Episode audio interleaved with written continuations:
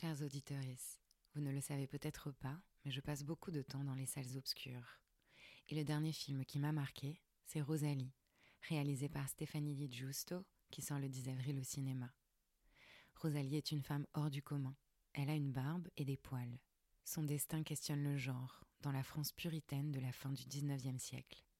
Faisant fi du regard des autres, elle décide de faire de sa différence une force. Si ce film m'a plu, c'est qu'il montre l'émancipation d'une femme grâce à son corps. Elle s'offre la liberté d'être elle-même, elle transgresse. Et vous savez à quel point nous avons besoin de ces récits pour peupler nos imaginaires. Ce film, c'est aussi l'histoire d'un amour entre Rosalie, interprétée par l'exceptionnelle Nadia Tereskevich, et Abel, incarné par le génial Benoît Magimel. Un amour tortueux qui s'écrit à deux, qui montre la naissance du désir et comment il se construit. Vous pouvez retrouver le film dès le 10 avril dans toutes les salles obscures pour découvrir le destin hors du commun de Rosalie. Et d'ici là, je vous ai préparé une interview exclusive de la réalisatrice que j'ai eu le plaisir de rencontrer. Alors courez vite voir le film Rosalie à partir du 10 avril, exclusivement au cinéma. Ce deuxième cycle sur le ventre a été rendu possible grâce au soutien du groupe Chantel.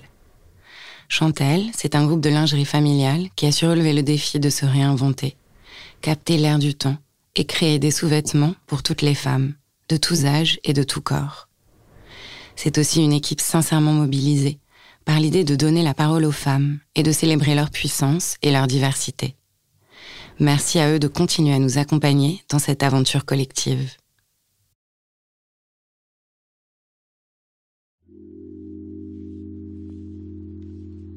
Le phénomène de la fausse couche à répétition inexpliquée reste un mystère, même pour les médecins. On attend beaucoup de la médecine, euh, surtout dans cet univers-là. Euh, on attend beaucoup de réponses sur la fertilité, sur euh, pourquoi on tombe enceinte, comment on tombe enceinte. C'est un mystère et le nombre de femmes qui tombent enceintes après avoir fait des fives naturellement, alors qu'on leur avait dit qu'elles étaient infertiles, c'est un mystère. Et, et les médecins ne sont pas capables de répondre à ça et il faut pas leur en vouloir parce que je pense que ils font leur maximum, mais la science a vraiment ses limites dans ce domaine-là. Et moi, le discours qu'on me tire aujourd'hui, c'est on ne sait pas. On ne peut pas vous dire, on ne sait pas. Tout ce qu'on sait, c'est que vous avez rien de grave, ce qui est déjà pas mal. Bienvenue dans le podcast Ceci est ton corps, une mosaïque de témoignages sonores et intimes. Un lundi sur deux, un nouvel épisode pour découvrir la diversité des expériences et des récits que les femmes font de leur corps. Dans cette nouvelle saison, je vous emmène là où tout commence, au fin fond de nos entrailles, au cœur du cerveau intestinal. Vous l'aurez compris, c'est du ventre qu'il s'agit. C'est le travail qui nous a rassemblés Louise et moi. Mais nous avons très vite parlé d'un autre sujet, celui sur lequel elle témoigne aujourd'hui. Son histoire m'a fait réaliser qu'on demande aux femmes combien elles ont d'enfants, mais jamais combien elles ont eu de grossesses. Dans son cas, le nombre de grossesses est élevé, mais seulement une est arrivée à terme. Louise a fait cinq fausses couches en deux ans. Et avant de savoir, avant qu'elle m'en parle, je décelais déjà chez elle une grande force, une vulnérabilité combative. Elle est de la trempe des championnes, de celles qui ne s'avouent pas vaincues, qui essaient de comprendre, d'accepter et d'avancer. Son histoire m'a aussi permis de regarder les mots autrement. Tomber enceinte, par exemple, cela suppose que cela arrive comme par magie, sans qu'on l'ait prévu, mais c'est en fait rarement le cas. Faire une fausse couche suppose que les femmes sont actives dans cet incident. Cela suppose une responsabilité, mais elles ne font rien.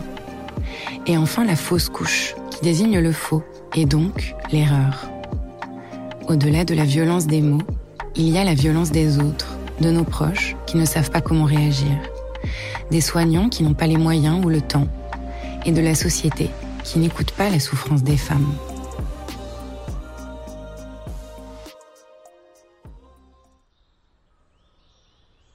Je suis Louise, j'ai 38 ans et euh, je suis très contente d'être là et d'intervenir sur un petit peu autre chose euh, que ce sur quoi j'interviens d'habitude, à savoir euh, le travail, et de parler euh, de femmes et de, de rapport au corps.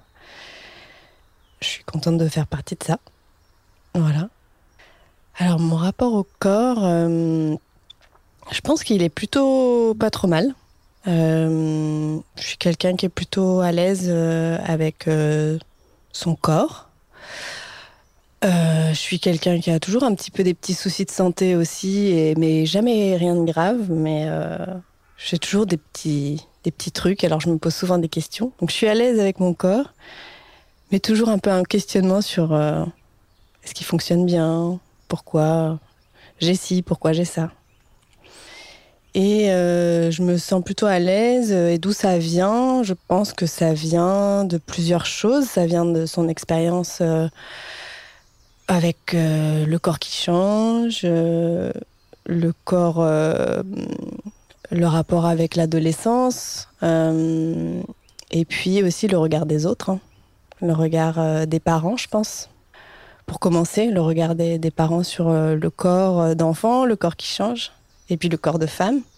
Et puis ensuite, euh, le regard des autres, des, amis du collège, les premiers, et puis ensuite les petits amis et, les hommes qui ont compté. Voilà. Et puis aussi mon regard à moi finalement, parce que on se regarde dans la glace et on a envie de se plaire à soi-même aussi. Voilà, donc un, rapport plutôt, euh, je dirais, euh, à la fois à l'aise et en même temps euh, avec toujours beaucoup de questions. C'est un peu mystérieux le corps. Pour moi, le ventre, c'est c'est un peu c'est un peu la, deuxième cervelle. Hein. Ça, c'est pas moi qui l'ai inventé. c'est l'endroit où où on digère, où on, prend ce qu'il y a de bon à prendre dans ce qu'on a mangé. Euh, c'est c'est là où, on ressent la peur. Et c'est là où, euh, où on fait les enfants. Donc, euh, c'est tout ça à la fois. Donc, c'est énormément de, choses. Et c'est un, endroit du corps qui, parle beaucoup. Voilà, donc mon rapport avec mon ventre, il a évolué au, fil du temps. Euh, quand j'étais petite, euh, oh, quand j'étais petite, j'avais toujours mal au ventre. Euh, et puis j'ai été hospitalisée quand j'avais 10 ans parce que j'ai fait une. J'habitais à Tahiti pendant 3 ans. Et à Tahiti, dans les années 90, on boit pas toujours de l'eau potable. Enfin, en tout cas, quand on a 10 ans, on fait pas trop gaffe. Et je sais pas ce que j'avais bu, mais j'ai bu une eau pas hyper potable et je me suis retrouvée à l'hôpital pendant dix jours. Et, bon, je ne sais plus trop bien pourquoi, mais j'ai dû avoir une, une intoxication alimentaire. Et j'ai eu très très mal au ventre. J'ai découvert les douleurs de ventre, euh, des douleurs de ventre terribles, de voilà, des coliques ou je sais pas comment on appelle ça, mais des douleurs euh, absolument horribles. Je, crois que dans le degré de la douleur, il n'y a rien d'autre qui fait plus mal euh, que des que des coliques euh, ou des oui des, des maux de, de, ventre intenses. Donc j'ai découvert, pour moi, j'ai découvert la douleur par par cet épisode-là, mais une douleur oui indescriptible. Et c'était rien de grave, mais c'était intense. Voilà, puis après après, euh, j'ai toujours eu un petit peu des soucis de ventre, de digestion. Euh, à l'adolescence, euh, dans la vingtaine aussi, j'avais des coups de stress et puis j'avais des, ouais, des, gros épisodes où je savais pas ce que j'avais, je digérais pas.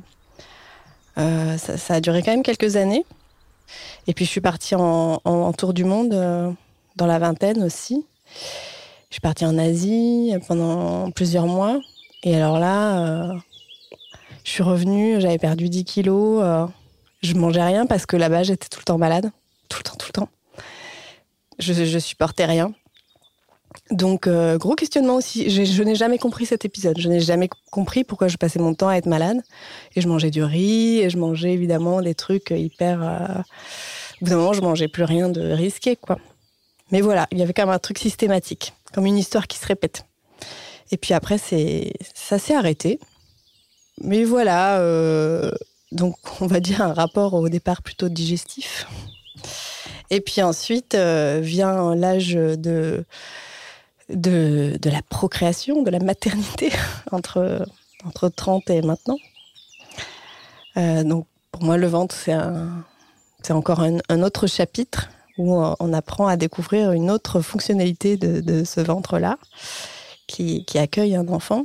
Enfin, en tout cas, qui pourrait peut-être accueillir un enfant, parce que à la trentaine, je me pose beaucoup de questions là-dessus en me disant, mais est-ce que ça va marcher? Euh, Suis-je fertile? Euh, Voilà. Et la, nature a vite répondu euh, à ma question, puisque je suis tombée enceinte assez vite. J'ai eu ma, fille à. J'avais 33 ans, euh, juste après m'être mariée. Grossesse euh, top. Je tombe enceinte. Neuf mois parfaits, pas de nausées. un rêve, quoi. Et donc, je me dis, bah, c'est super, ça fonctionne bien. Enfin, en tout cas, je me pose même pas la question à ce moment-là. Et puis, je me dis, euh, euh, bon, bah, au bout de deux ans, pourquoi pas recommencer? Que ça fonctionne, allons-y. Et puis, nous voilà repartis euh, dans ce projet. Et puis, ça marche. Et puis, je tombe enceinte. Et puis, euh, et puis ça tient pas. Très vite, on apprend que ça tient pas. Bon, c'est pas grave, euh, ça arrive souvent. Et puis, et puis l'année d'après, je retombe enceinte. Je suis super contente, ça part bien. Et puis là, au bout de deux mois, euh, je vais à l'hôpital et puis euh, on me dit, bah, effectivement, il y a, y a une grossesse, mais il n'y a pas de bébé. Donc j'ai fait ce qu'on appelle un œuf clair. Et c'est très mystérieux et c'est très en lien avec la discussion du jour, parce que l'œuf clair, ça veut dire qu'il y a un début de... Il y a une fécondation, mais il n'y a pas d'embryon qui se développe. Donc c'est complètement mystérieux comme truc. C'est-à-dire que vous avez des nausées, des, prises de sang normales, qui indiquent une grossesse normale. Mais dans, dans l'œuf qui s'est développé, personne. Donc euh, voilà, première, euh, premier coup euh, du sort un peu mystérieux où on se dit mais bon évidemment c'est décevant, c'est choquant, etc. Mais quand même, c'est pour ça que je parlais de mystère au départ, c'est que c'est inexplicable. On ne peut pas expliquer ça. Bon, donc on se remet de cet épisode. Et puis, euh, j'ai plus trop la chronologie en tête, mais grosso modo, on s'en fiche. Quelques mois après, euh, je retombe enceinte. Et puis, paf, ça tient pas. Bon, alors on commence à se dire, zut, euh, qu'est-ce qui se passe? Mais bon, c'est assez rapide. Donc, on, comme si le ventre, euh, voilà, il prend et puis il rejette tout de suite, quoi. Donc, on, évidemment, on commence à faire des analyses, etc. Et puis, euh, je retombe enceinte. Et ça tient. Et il y a un petit fœtus qui, qui se développe. Et il y a un petit cœur qui bat. Et puis, pouf, deux mois, à deux mois, deux mois et demi, ça s'arrête. Aucune explication. Et puis, trois mois après, je retombe enceinte. Et ça refait la même chose. et, ça refait la même chose. On y croit. On se dit, bon, bah, ça fonctionne bien. Les médecins nous disent pas de problème, ça se déroule bien. Il y a un cœur qui bat. Euh, et puis, deux mois, deux mois et demi, on va dire, juste avant l'échographie des trois mois qui est censée un peu valider la grossesse, on nous dit, bah, on est désolé, mais ça n'a pas tenu. Voilà. Donc, euh, bon, si on fait le calcul, ça fait cinq grossesses après ma fille, ça fait beaucoup. Donc après, c'est des, faux départs qui sont très précoces. Mais c'est une répétition et c'est le, corps et le ventre qui, qui, qui démarrent et qui, et qui s'arrêtent et qui démarrent et qui s'arrêtent. C'est des faux départs sans arrêt. Euh, donc forcément, tout ça, ça change euh, radicalement mon rapport au ventre. Aujourd'hui, il est très concentré sur, euh, sur ses aventures et ses mésaventures, parce que bah, ça reste des aventures hein, de, de maternité, dont on parle... Finalement assez peu de la fausse couche après un premier enfant. Donc on parle beaucoup de, de, PMA et de, et de plein d'autres sujets très importants. Mais c'est vrai que le phénomène de la fausse couche à répétition inexpliquée euh, reste un mystère, même pour les médecins. Voilà. Euh, et donc, euh, et donc, ça change le rapport au corps sur bah, la répétitivité et, cette sensation d'échec. Mais aussi, on a un corps qui, qui souffre dans les, les, les, jets d'hormones et puis et puis la descente d'hormones et puis les opérations parce que ben, quand on quand on perd un, un, enfant si je puis dire parce qu'on est quand même encore au début euh, on doit subir une opération un curtage et tout ça c'est c'est du temps après pour se remettre. Euh, donc voilà j'ai répondu un peu longuement à la question parce que c'est un sujet un peu euh, un peu touchy euh, mais du coup, ce rapport au ventre est, forcément très complexe euh, là aujourd'hui. Mais, euh, mais sur, sur, la voie de, de l'apaisement quand même.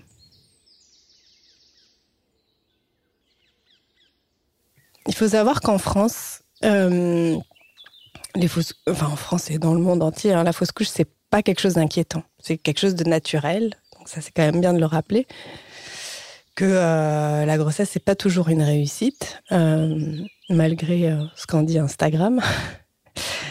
ouais, la fausse couche, c'est quelque chose de très banal. Donc, il faut évidemment pas s'en inquiéter parce que c'est quelque chose de, très courant et c'est la nature qui fait son travail. C'est ce qu'on nous dit.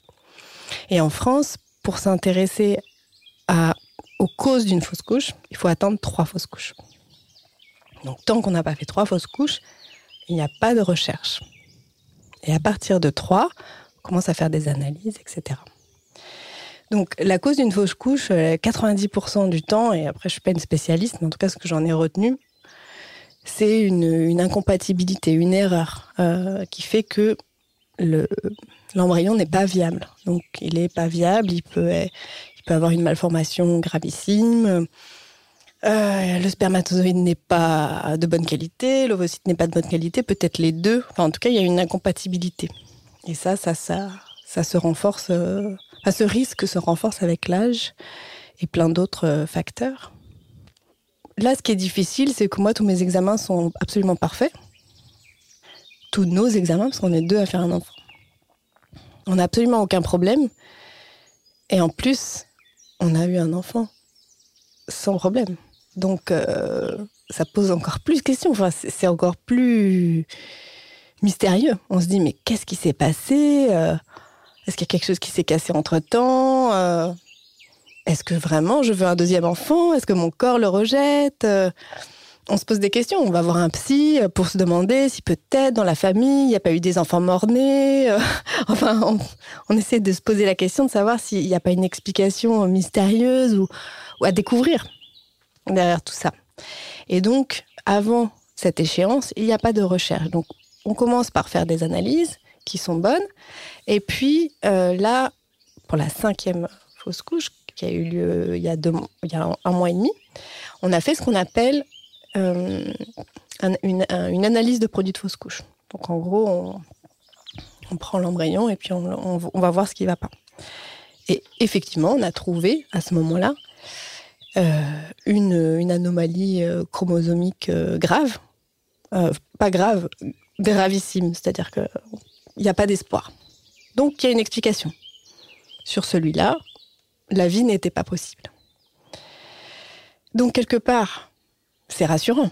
Ça veut dire que heureusement que c'est arrivé si vite et finalement c'est la nature qui fait bien son travail. Mais pourquoi la nature a décidé que sur cette, ce cinquième essai, ça ne marcherait toujours pas? Donc ça, ça reste un mystère. Et les médecins aujourd'hui, et je suis suivie par, euh, je pense, euh, euh, je ne sais pas si c'est les meilleurs, mais en tout cas, c'est des gens qui sont très réputés dans des, cliniques assez prestigieuses.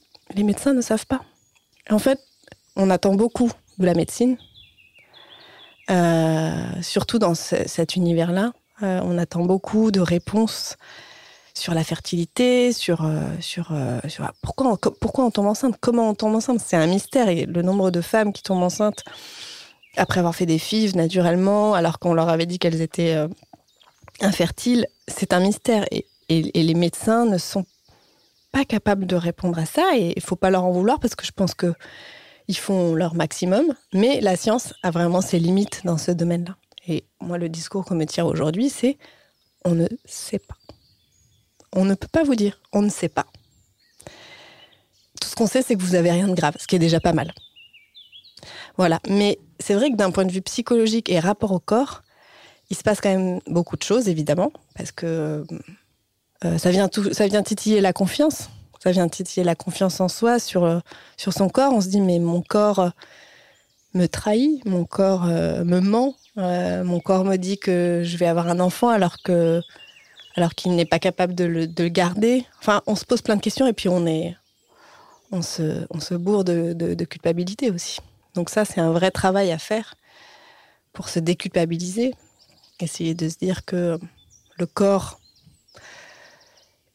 alors tout peut être lié euh, au psychologique, évidemment, mais pas que. Il faut aussi se dire que bah, le corps, il, a ses limites et que, euh, que peut-être euh, la malchance peut arriver cinq fois de suite. Peut-être qu'il peut y avoir différentes causes. voilà. Donc le travail dans tout ça, c'est d'essayer d'accepter ce qui nous arrive. Alors c'est pas facile le jour où on nous annonce la nouvelle, évidemment, c'est insupportable. Euh, mais avec le temps, euh, c'est d'essayer de respecter peut-être ce corps qui n'y arrive pas pour le moment, euh, ou ces corps d'ailleurs, parce que est-ce qu'on sait si ça vient de la femme ou de l'homme? Dans, dans ces dans ce, type de, recherche et de, et de problématiques, malheureusement, la femme est, est mise en cause en premier. Et, et je crois que, et encore une fois, je ne suis pas gynécologue et je ne suis pas experte, mais j'ai un petit frère médecin qui m'a expliqué ça très, très sincèrement. L'origine, euh, la, fertilité euh, euh, dépend beaucoup de, ce qu'a la femme et de, son âge. Et voilà. Et ça, c'est notre grande inégalité. Hein. C'est que l'homme peut faire des enfants jusqu'à très tard. Et que nous, euh, voilà, en plus de, tous les problèmes qu'on peut avoir liés à, l'environnement, à, la nourriture, aux perturbateurs endocriniens et à tout ce qu'on nous a mis dans le cornet, et eh ben il y a l'âge. Voilà, donc euh, on, on a, on a 10 ans, ce qu'on se disait la dernière fois. On a 10 ans pour faire des enfants. Hein. C'est pas beaucoup 10 ans. Voilà.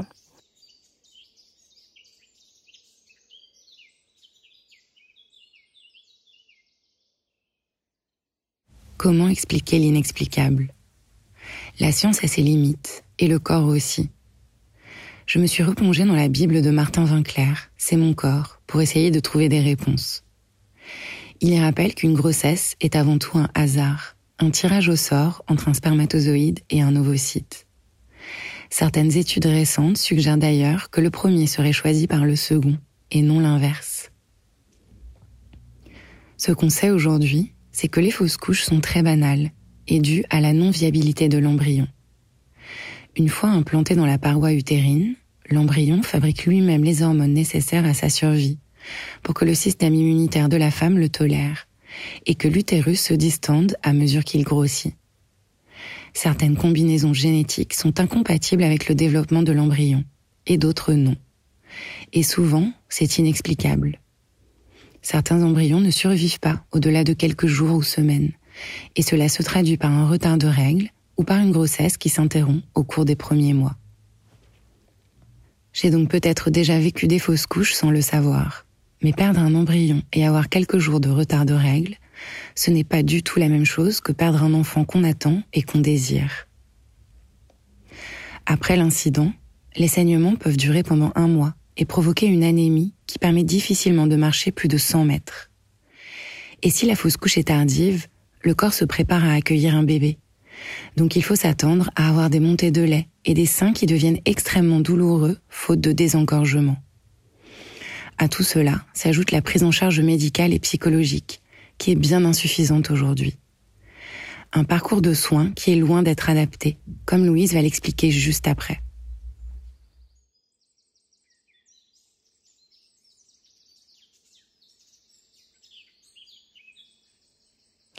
Quand on va à l'hôpital euh, public euh, dans une urgence maternité, une urgence gynéco, comme c'est le cas quand on a par exemple des saignements et qu'on est enceinte, la fausse couche c'est pas un événement pour eux. Euh, parce que des fausses couches ils envoient, je sais pas combien ils envoient par jour, mais ils envoient beaucoup à tous les stades. Et donc ils ont ni la la structure ni le j'allais dire le débit, mais l'organisation pour nous prendre en charge de manière individuelle et adaptée. Euh, et puis, ils n'ont pas les mots, en fait, parce qu'ils n'ont pas le temps. Et pour eux, c'est une situation banale. Euh, et c'est, j'ai envie de dire, alors au début, moi, je leur en voulais beaucoup, forcément, surtout dans des situations que j'ai vécues plusieurs fois où euh, eh ben on est un peu un numéro et, euh, et on passe pas en priorité euh, quand on doit aller euh, faire un curtage par exemple et qu'on a un, un fœtus mort à l'intérieur, on n'est pas prioritaire par rapport à une femme qui accouche. C'est normal. Elle porte la vie et c'est une urgence médicale, un accouchement. Et donc toi, tu es sur ta chaise et tu attends euh, plusieurs heures euh, pour que ça soit ton tour. Est-ce que c'est normal? Bah, D'un point de vue psychologique, humain, pas, pas tellement. Mais d'un point de vue médical, oui, ça l'est. Donc, euh, donc c'est très difficile. Euh, c'est pour ça que bah, j'encourage euh, des femmes qui peut-être écouteront euh, ce podcast et à qui ont pu vivre des situations similaires Euh, c'est quand il y a une répétition, euh, peut-être se tourner vers d'autres structures, peut-être euh, se faire suivre par, un gynécologue qui peut nous accueillir en priorité aux urgences et ne pas aller dans n'importe quel hôpital là où on n'est pas suivi parce qu'effectivement on ne sera pas considéré. On ne sera pas considéré. Après, on peut tomber sur quelqu'un de très humain et de, de, de, très empathique. Mais oui, il y a un, vrai manque de temps et puis de formation aussi. Ils n'ont pas forcément les mots, ils savent pas. Alors, ils vont évidemment, ils vont nous dire bah, on est désolé, le cœur ne bat plus. C'est. Euh, ils, sont, désemparés, en fait. Mais ils n'ont pas, pas votre histoire. Ils n'ont pas tout ce qu'il y a eu derrière. Donc. Euh, Donc là-dessus, il y a une vraie violence euh, psychologique euh, et physique aussi, hein, parce que euh, quand, euh, quand on, voit une femme qui, fait une fausse couche, on va aller inspecter à l'intérieur, être sûr que le cœur ne bat plus, et puis continuer à explorer, et puis pendant ce temps, les longues minutes passent. Voilà, et puis il y, a des rappels et des papiers à remplir. En fait, ça s'arrête jamais, quoi. Donc, la prise en charge médicale est souvent inadapté. Euh, enfin, pas, pas médical, pardon, psychologique est souvent inadapté. Ce qui n'empêche pas une prise médicale euh, de très bonne qualité. Et pour trouver des gens qui comprennent, euh, j'ai eu beaucoup de mal. J'en ai quasiment pas croisé. Et j'en ai vu des, des médecins. Mais euh, voilà, là, je pense avoir trouvé quand même une équipe qui, qui nous écoute. Ça, c'est, je dirais, 50% voire 70% euh, de la guérison, c'est d'avoir une équipe médicale euh, qui, qui est en considération et qui essaye de trouver des solutions, ou en tout cas de nous dire ce qu'il en est, parce que finalement, quand on est dans un schéma comme ça, on a peut-être envie d'entendre, de eh ben c'est pas possible, ou alors ça va être très difficile. Euh, vous risquez de repasser par des souffrances. Est-ce que vraiment vous voulez continuer? On aurait envie d'entendre ça parfois. Euh, mais on est aussi devant des équipes médicales dont l'objectif, c'est de régler le problème. Donc, euh, on peut être aussi un peu considéré comme un objet d'expérimentation. De, Et ça, moi, je l'ai beaucoup ressenti. Et en même temps, on ne peut pas leur en vouloir de chercher une solution, parce que c'est quand même ce qu'on est venu chercher en allant les voir. Mais euh, peut-être que euh, la solution n'est pas forcément dans l'acharnement et la, surmédicalisation. Voilà, moi je me pose beaucoup de questions par rapport à ça, euh, mais qui sont très personnelles du fait de ma situation. Voilà, mais c'est vrai qu'en France, euh, je ne sais pas comment ça se passe dans les autres pays.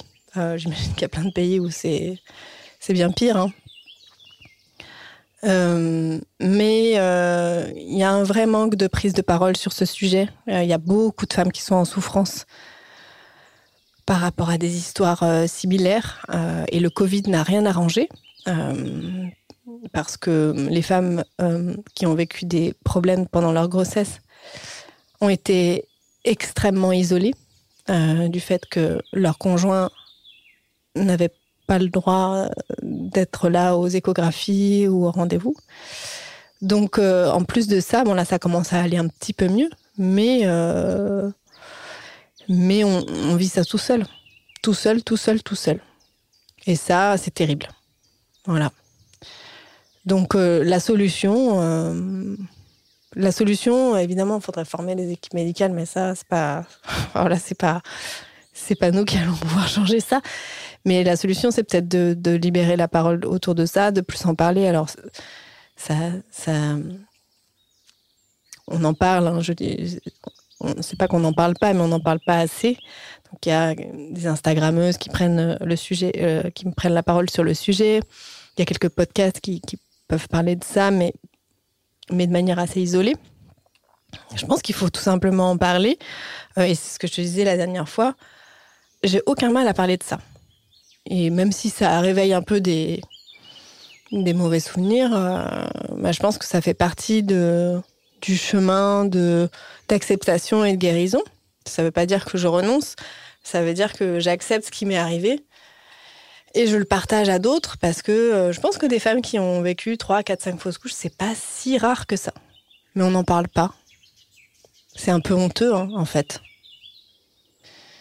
C'est un peu honteux euh, parce que voilà, c'est un échec. On n'aime pas trop l'échec dans notre société. On préfère dire que ça se passe bien et, d'avoir un gros ventre rond euh, euh, sur Insta, quoi. Donc, donc, ouais, et puis ça dérange en fait. C'est un sujet qui dérange, c'est un, sujet qui met mal à l'aise les gens. je l'ai vu. Hein. Et, parfois, je me disais, bah, moi, j'ai envie d'en parler parce que c'est important, mais la personne en face, je la sens pas prête. En fait, elle est gênée. Elle sait pas quoi me dire. Elle a envie de me dire qu'elle est désolée. Ça la gêne. Elle se dit qu'elle a jamais vécu ça et que, homme ou femme d'ailleurs, hein, il y a des femmes qui sont très mal à l'aise, avec ce sujet parce qu'elles se sentent obligées d'être désolées ou de, alors qu'en fait, on s'en fiche. On n'a pas envie spécialement qu'on soit désolé pour nous. On a juste envie d'en parler en fait, parce que ça nous fait du bien. Et, que ça soit dans la sphère personnelle, la famille. Euh, il y a plein de gens qui font des fausses couches et qui ne le disent pas à leur famille ou à leurs amis. Et à leur, travail, je n'en parle même pas. Moi, j'en ai parlé à des gens avec qui je travaillais. Alors, je n'ai pas dit à tout le monde, mais, j'en ai parlé parce qu'en fait, euh, bah, potentiellement, ça va, m'habiter pendant quelques mois. Je vais avoir besoin de quelques mois pour m'en remettre. Donc, euh, bon, bah, il vaut mieux qu'ils sachent au moins. C'est toujours mieux, quoi quand tu sais que la personne a traversé quelque chose, quand tu perds un être cher, euh, tu le dis aux gens. Donc pourquoi ne pas communiquer sur, ta fausse couche? Voilà, ça reste un sujet très sensible, donc euh, j'attends le MeToo de la fausse couche. C'est un peu glauque, mais n'empêche que je pense que ça ferait du bien à pas mal de monde.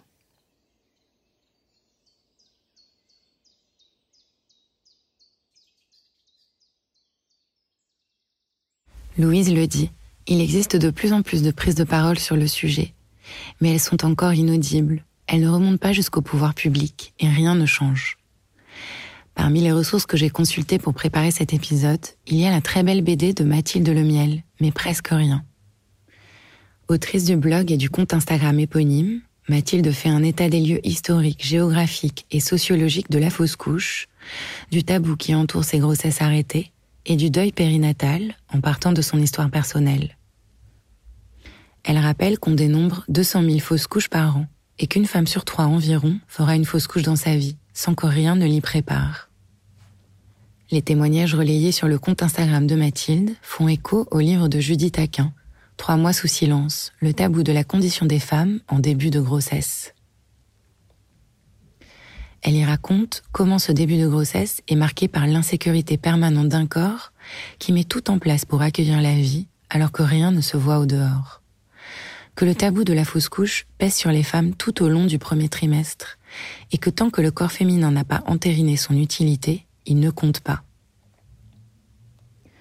Ensemble, elles ont participé à la rédaction d'un rapport porté par la députée Paola Fortezza, qui vise à sortir du tabou social et traduire législativement ces sujets, pour une question de santé des femmes, mais également de dignité.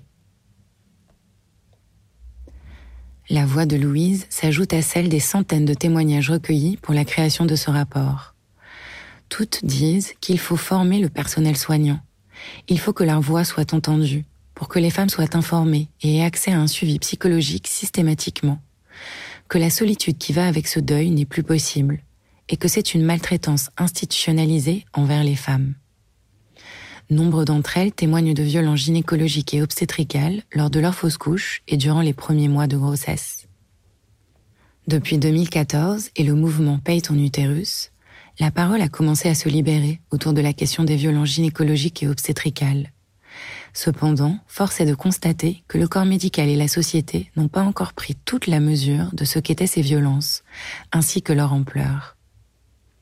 C'est également le combat d'Anna Roy, une sage-femme qui a créé les hashtags Je suis maltraitante et Une femme, une sage-femme, pour alerter sur le désespoir qu'elle ressent à ne plus pouvoir prendre en charge correctement les femmes et leurs familles dans des situations telles que la naissance, les fausses couches, l'IVG ou la mort périnatale. Le rapport détaille 17 mesures pour une meilleure prise en charge des trois premiers mois de grossesse, comme une campagne publique d'information sur les fausses couches ou la création d'un droit à un congé fausse couche de trois jours pour la femme et son ou sa conjointe. En attendant, continuons à en parler, comme Louise, pour que ce ne soit pas un tabou, pour ne pas être seul ou laisser nos proches l'être face à la douleur de ces événements.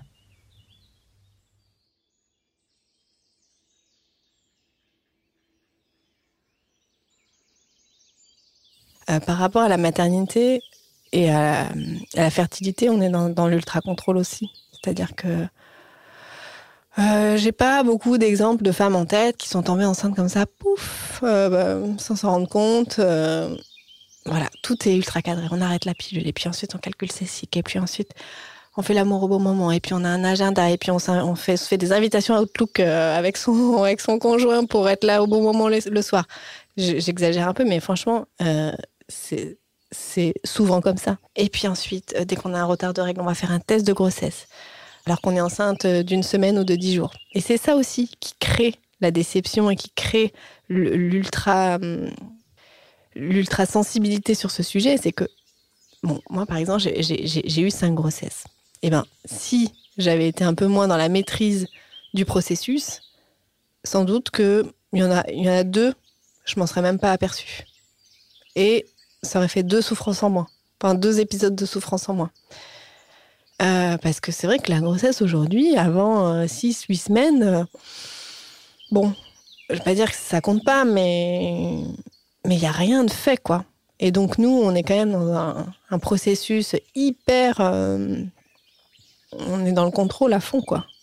Donc, je dis on, hein, je veux pas parler pour tout le monde, mais on est quand même ouais, dans, un, dans des mécanismes un peu trop euh, contrôlés par rapport à ce que la nature peut peut-être nous offrir, en fait.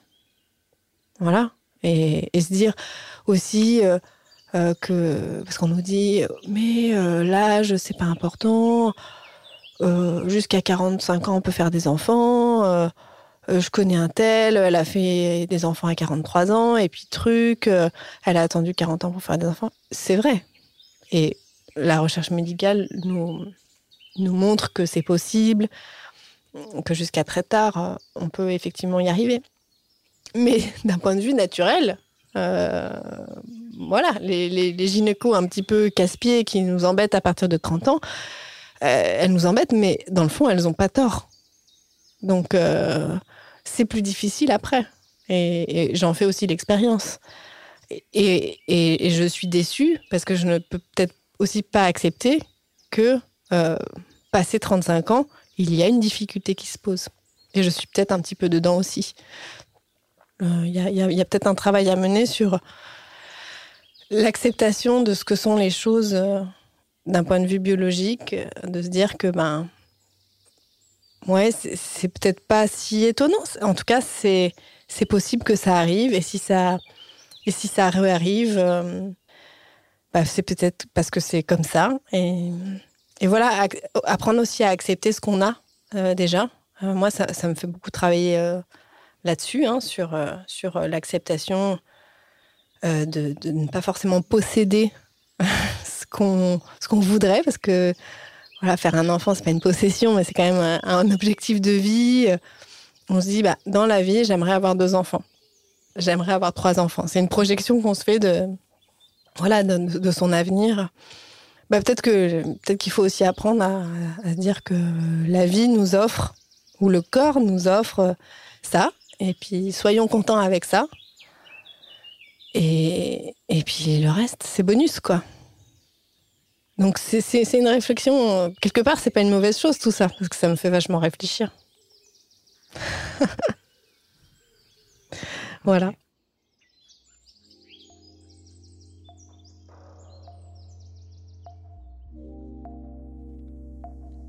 Merci à Louise pour son témoignage. Si ça vous a touché, ému et donné de la force, n'hésitez pas à partager ce podcast. Faites-le résonner. Vous pouvez le noter ou mieux, laissez un commentaire sur les plateformes d'écoute. En attendant, je vous conseille la BD Mais presque rien de Mathilde Lemiel et le livre de Judith Aquin, Trois mois sous silence, le tabou de la condition des femmes en début de grossesse. Toutes les ressources que j'ai utilisées pour cet épisode sont à retrouver dans la description.